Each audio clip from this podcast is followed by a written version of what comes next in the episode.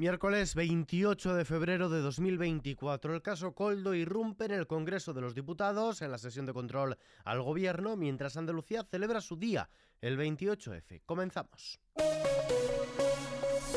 XFM Noticias con Ismael Arranz.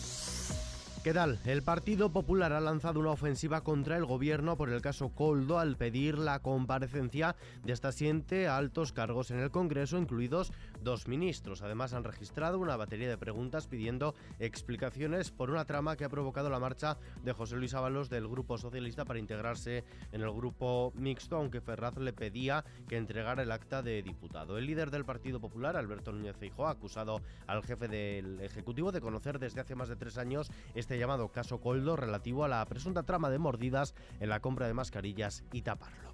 Se lo digo en nombre de todo un país consciente, por la información que tenemos, de que usted lo sabía, al menos desde hacía más de tres años. Sí, señor Sánchez, usted cesó al señor Ábalos por lo que le dijeron que pasaba en el ministerio, pero a la vez aforó al señor Ábalos por lo que sabía que pasaba en su partido. Aquí, pues, no nos engañe ni engaña a nadie. Su secretario de organización no le servirá de cortafuegos. Esta trama, esta trama surge en la cabeza de su partido, está instalada en el corazón de su gobierno y marca la partida de nacimiento de su carrera política. En su turno, Pedro Sánchez ha presumido de ser implacable contra la corrupción y ha señalado que Feijó llegó a la presidencia del Partido Popular para tapar y tolerarla, dado que, según ha dicho su antecesor, Pablo Casado cayó por denunciar una trama de corrupción en la Comunidad de Madrid. Causa sonrojo el que piense que puede sacar tajada política de la corrupción. Usted, viniendo del partido que viene, llegando a liderarlo como llegó a liderarlo, señor Feijó. Este es un gobierno implacable contra la corrupción e incompatible con la corrupción, señoría.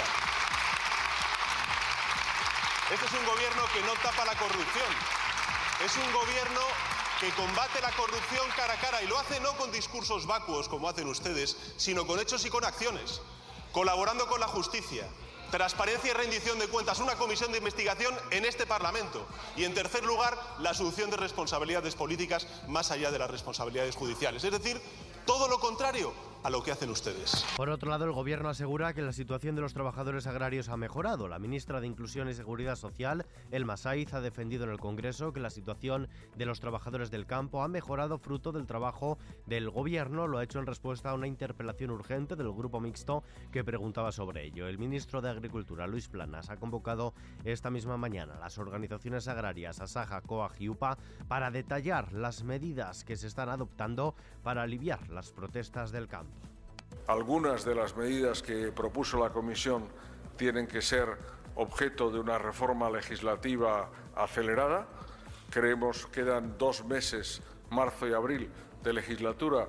Eh, es posible técnicamente, pero con independencia de que pudieran ser adoptadas a nivel comunitario, nos hemos comprometido y la Comisión ha asentido en el sentido de que dentro de los límites legales vigentes y con absoluta seguridad jurídica podamos producir también aquellas adaptaciones que estimemos son necesarias desde el punto de vista de la eh, simplificación. Canarias pide un reparto equilibrado de menores migrantes. El Parlamento de Canarias ha reclamado al resto del país que se proceda a un reparto objetivo, equitativo y cuantificable entre todas las comunidades autónomas de los migrantes menores de edad no acompañados que llegan a las islas ante la imposibilidad de garantizarles una protección a la que obligan a España las leyes y los tratados internacionales. Mientras tanto, es 28 de febrero, Día de Andalucía. El presidente de la Junta, Juanma Moreno, ha hecho un llamamiento a los ciudadanos para que exijan igualdad y un trato igualitario entre territorios sin privilegios para nadie. En el acto oficial de entrega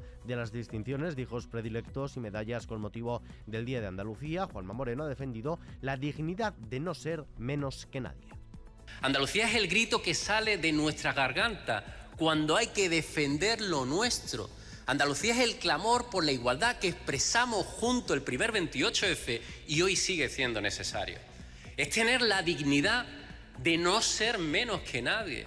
Es contribuir a que funcione la democracia desde la pluralidad, lejos del sectarismo, que no tienen cabida en nuestra forma de entender la vida.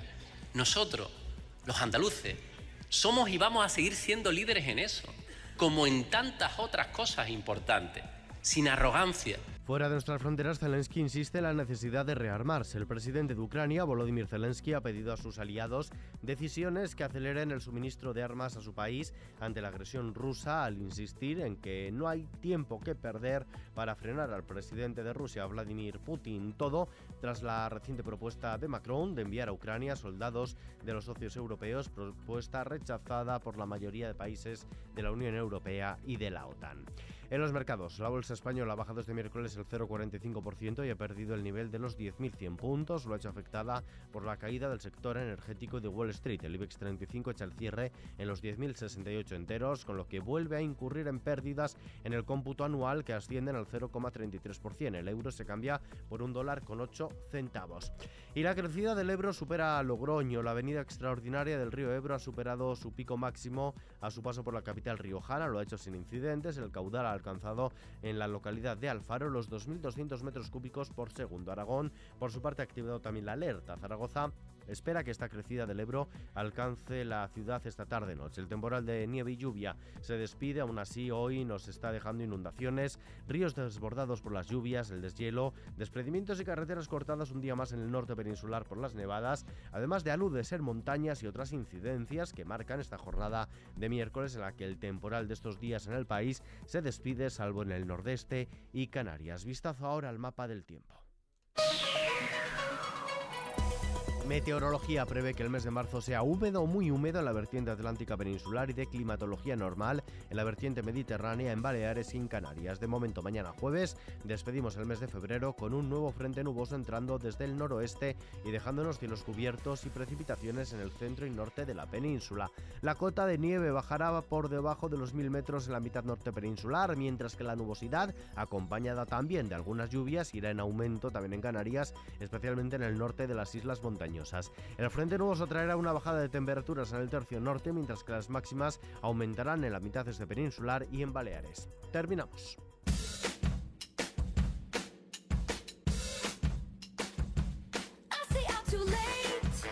Taylor Swift vuelve a agitar en medio de gran expectación las aspiraciones todos aquellos que deseen hacerse con una entrada para su recién anunciado segundo concierto en Madrid el próximo 29 de mayo en el Estadio Santiago Bernabéu. Como sucedió en el resto de fechas de Giras Tour, la artista y su distribuidora de tickets han decidido repetir el modelo de venta para no saturar el sistema. Solo podrán acceder a ella quienes por sorteo hayan recibido vía correo electrónico el código que les habilita para ello. Pero es que tener ese código tampoco garantiza la adquisición de localidades, pues solo permite intentar la operación y que éstas se asignarán por orden de llegada mientras haya disponibilidad. Swift será la primera gran estrella internacional que ofrecerá un concierto en el remozado estadio Santiago Bernabéu, que contará para este tipo de eventos con un aforo de 52.000 personas, variable según las dimensiones y características del montaje del escenario. Con esta noticia terminamos por hoy, pero la información continúa puntual en los boletines de XFM y ampliada junto a los audios del día aquí en nuevos episodios de nuestro podcast XFM Noticias. JL García en la realización, un saludo de Ismael Arranz, hasta mañana.